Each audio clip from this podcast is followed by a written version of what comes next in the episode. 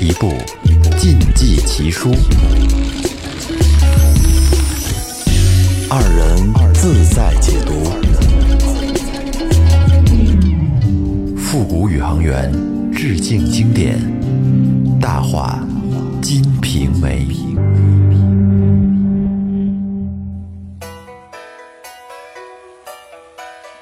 各位听众朋友，大家好，这里是新的一期《大话金瓶梅》，我是老岳。我是雷子，先说前面，我们这个节目啊，其实就是为了带着大家一块儿呢，把《金瓶梅》原著给玩透了。嗯我俩立志可是要从第一回做到最后一回。没错。嗯，这有人可能要问了啊，为什么要听咱讲的呢？这说书的多了去了。是啊，因为咱们不是说书的呀，咱们也没有传统的套路，所以说跟他们不一样。哎，咱们就是聊天的。嗯，如果您听着觉得舒服了啊，像朋友一样，那就是我们的风格。嗯，直接订阅专辑吧，兄弟们。哎，这要是有觉得听得好的，可以分享给身边的其他人。对对对，您啊，踏踏实实分享就行。虽然咱这是做的《金瓶梅》，但是咱聊天说话还是有底线的，对，不能在节目里信着自己高兴胡说八道，嗯是吧？就是您在公共场合也随便听就行了，哎，不丢人。不丢人。在上一期里，咱们展现了一个残忍的凶杀案现场，很恐怖啊！哎呀，非常的血腥暴力啊！咱们的武大就这么离开了这个世界，嗯，死的有点窝囊。节目里就没他了。凶手呢，正是潘金莲、西门庆和王婆。对，哎，那人死了，下一步就得是掩人耳目，得把这屁股擦干净了呀。哎，到底是怎么个擦法呢？咱们这期接着说。那咱们接着往下走。嗯，却说西门庆去找验尸官喝酒。嗯，这边等到天亮了，王婆拿了些银子买了点儿棺材器皿，嗯又买了一些香烛、纸钱之类的。嗯，回来的时候，就在武大陵前点起一盏随身灯，哎，邻居街坊都来看望。这金莲儿啊，虚掩着粉面，在那儿假哭。邻居就道：“这武大怎么说没就没了？这太可惜了，没了。嗯这以后咱们买烧饼都没地儿买去了，断口粮了。是啊，这大郎是如何患的病？这说死就死了。”然后那婆娘回答道他呀，近来总是心绞痛，吃了药也不见好。没成想，这一天天的病越来越重，昨天晚上三更便死了。大郎的命真是苦啊！：“说完，哽哽咽咽的又假哭起来了。”哎，众邻居明知道大郎死因不明，也不好只顾问他。嗯，呃，众人尽劝道：“呃，这这人人死啊，也不能复生，这想开点吧。这这活的还是要自己安稳点才好。日子还得接着过对。众人散去以后，这王婆叫了几个抬棺材的人过来，嗯，去请仵作团头喝酒。哎，嗯且说何九傍晚那会儿啊，正慢慢悠悠的往武大家走呢，走到这个子时街巷口，迎面正好碰见西门庆。哎，西门庆叫道：“老九，你这是去哪儿啊？”这何九回答：“哟，这不是西门大官人吗？这不是武大死了吗？卖炊饼的武大，这小人呀，正要去他家验尸呢。来来来来，借不讲话。”何九跟着西门庆来到转角的一个小酒店里，找了一包间坐下。这西门庆道：“老九，请上座。”这何九说：“小小小人是何等人？这哪哪敢跟大官人一起坐呀？”然后这个西门庆说：“是老九，你这就见外了啊！让你坐，你坐就是了。”两人互相让了一会儿，都坐下了。西门庆吩咐酒保：“来来来来，取瓶好酒过来。”酒保把桌子擦干净，上了点这个瓜果零食，一面烫了酒上来。这何九心中就琢磨：这西门庆从来不曾和我喝酒，今儿这杯酒里头必有蹊跷啊！两人喝够了多时，只见西门庆从袖子里摸出一锭雪花银子，放到桌子上，跟老九说：“老九，你可别嫌少，明儿另有重谢。”这会儿老九插手道：“哎，这这这小人没有半点效力之处，呃，哪敢收大官人银两啊？这您您要是找小的有事儿，您您直说就行，小人也不敢推辞啊。这会西门庆说：“老九，你别跟我见外，让你收，你收了就行了。这大官人，您您您这便说不妨。其实啊，也没多大事儿。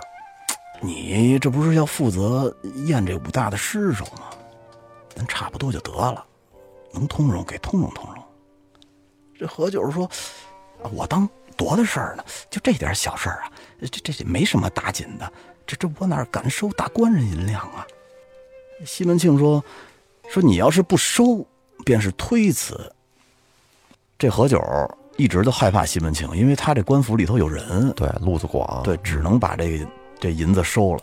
又喝了几杯酒，嗯，这会儿西门庆啊叫酒保来，呃，记了账目，明天来我铺子里支钱就行了。两个人下了楼，一面出了门店。临行的时候，这西门庆道：“老九，这事儿帮我记实了，务不可泄露，改日另有厚报。”吩咐完了呢，便自己走了。这何九接了银两以后啊，心想：这其中的缘故，却是不用再提起了。那只是这银子。恐怕五二回头来家会有话说，留着倒也是个见证。这两天呀，手头倒是缺银子，不行我就先用了它，等回头再说便是了。何九一到，便问这伙计：“这武大是什么病死的呀？”这伙计道：“呃，他他家说是害心疼病死的。”何九。进了门，掀起帘子来。哎，这会儿王婆接着道：“哎呦，您可来了，我都等了多时了。阴阳先生也来了半天了，老九怎么这会儿才来呀？”呃，便是有些小事啊，给绊住了，迟来了一步。只见金莲穿了一件素淡的衣裳，白色秋巾，嗯，从里边假哭着出来了。这何九道：“这娘子还是省些烦恼吧。”咱这大郎不已经是归天的人了吗？日子还得过呀。这会儿金莲儿又擦着眼泪说道：“我我心里真是有苦说不出。我的丈夫害心疼病，几天前把命丢了，丢下我一个人，这日子可怎么过呀？”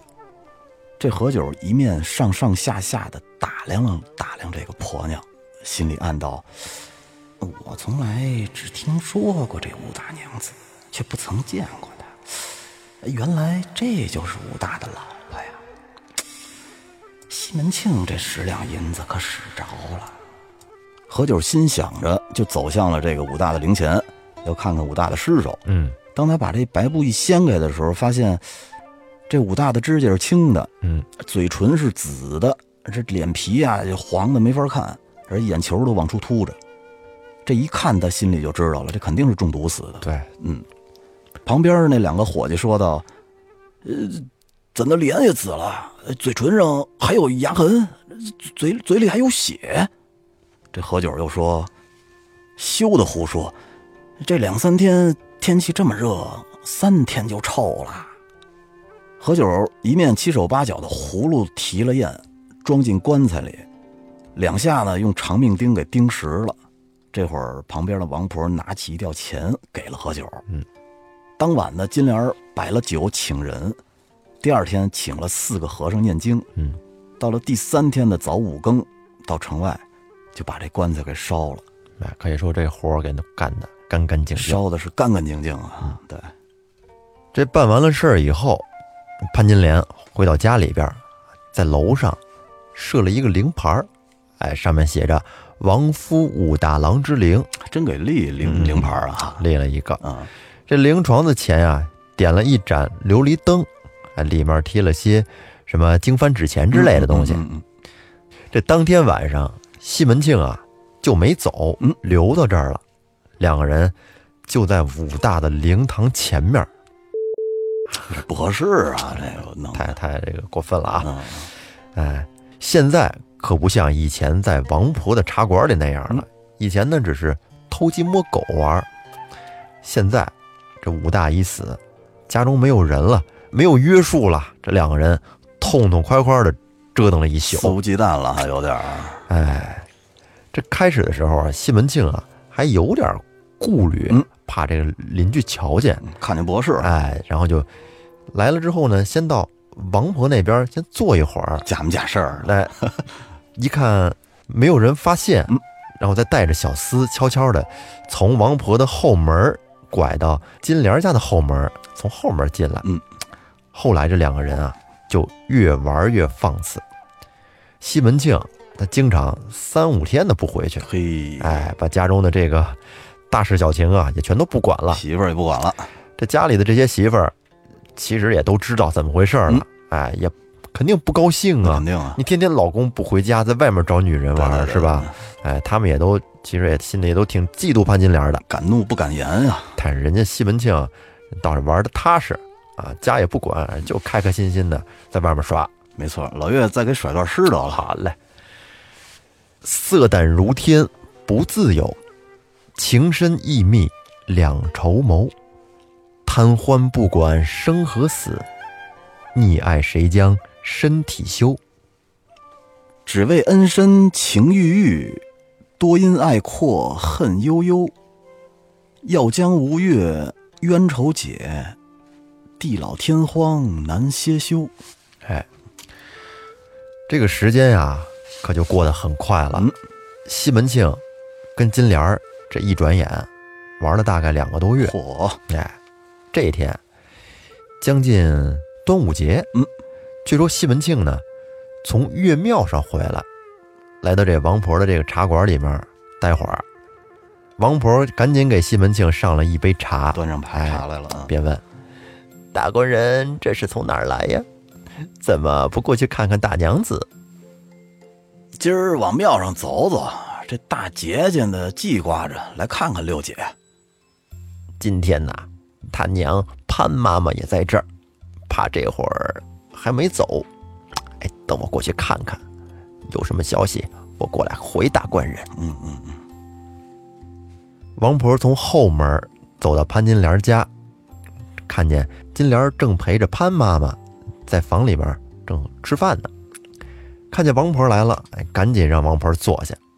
这金莲笑着说：“干娘来的正好，来，请陪俺娘喝杯进门酒。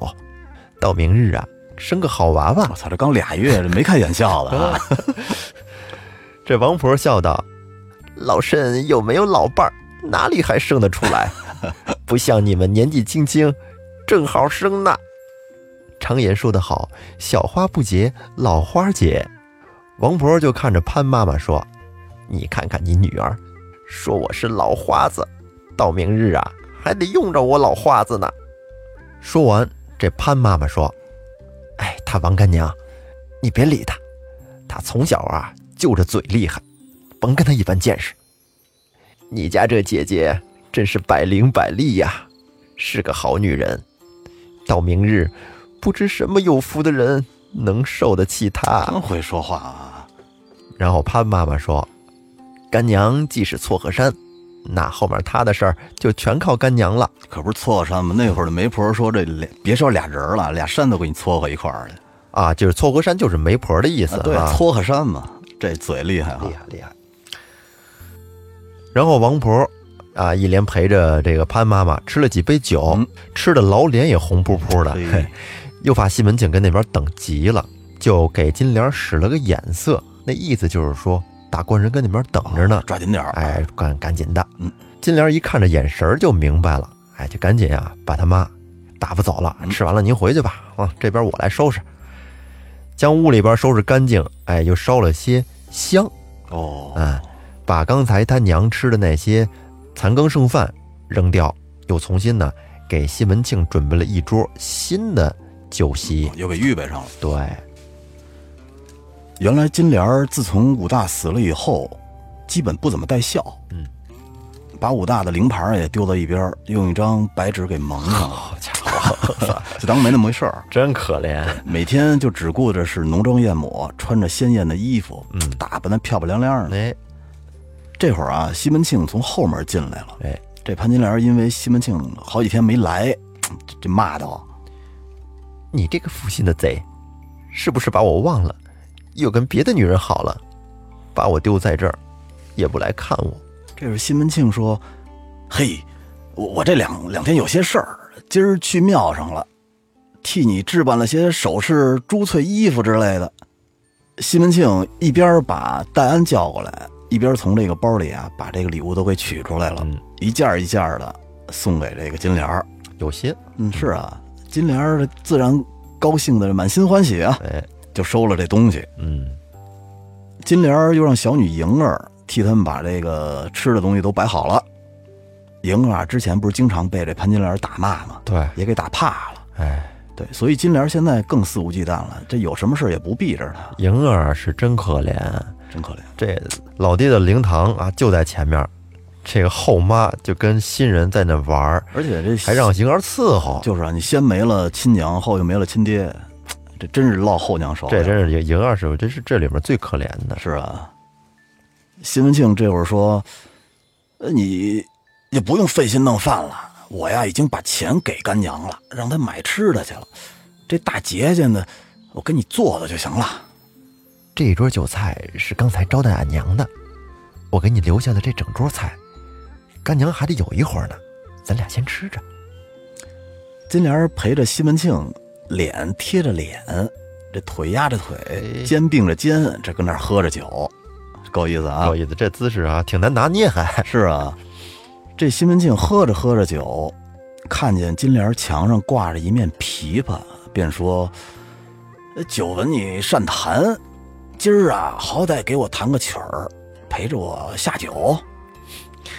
奴啊，自幼学过一两句，弹的不是很好，你可不要取笑我呀。”西门庆一边取下琵琶来，一边把这金莲搂在怀里，看着他把琵琶拿起来，轻舒玉损，款弄冰弦，慢慢的跟那儿弹唱起来了，哎，有情调啊！嗯，这西门庆听了呀，哎呦，高兴坏了，就爱听曲儿。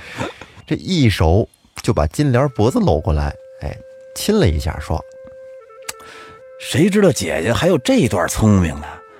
就是小人在妓院三街两巷找那些唱曲儿的，呃，他也没你这好手段呀。：“蒙大官人抬举，奴啊，今天就对你百依百顺。到了以后，你可不要忘了奴家。我呀，忘了谁也不能忘了我姐姐呀，是不是？”这西门庆一边说啊，一边脱下了金莲的一只绣花鞋，拿在手里，然后呢，他倒了一小杯酒，嗯哎，把这个酒放在鞋里边，然后喝，他们会玩啊，真会玩。这可能是当时的人家有这传统吧，叫好像叫吃鞋杯，哎，你看这喝花酒。嗯，这金莲笑着说：“奴家的脚其实也没有这么小，官人可不要笑话我。潘金莲儿真够可以的。哎，对，其实呢，他说的是一种反话儿。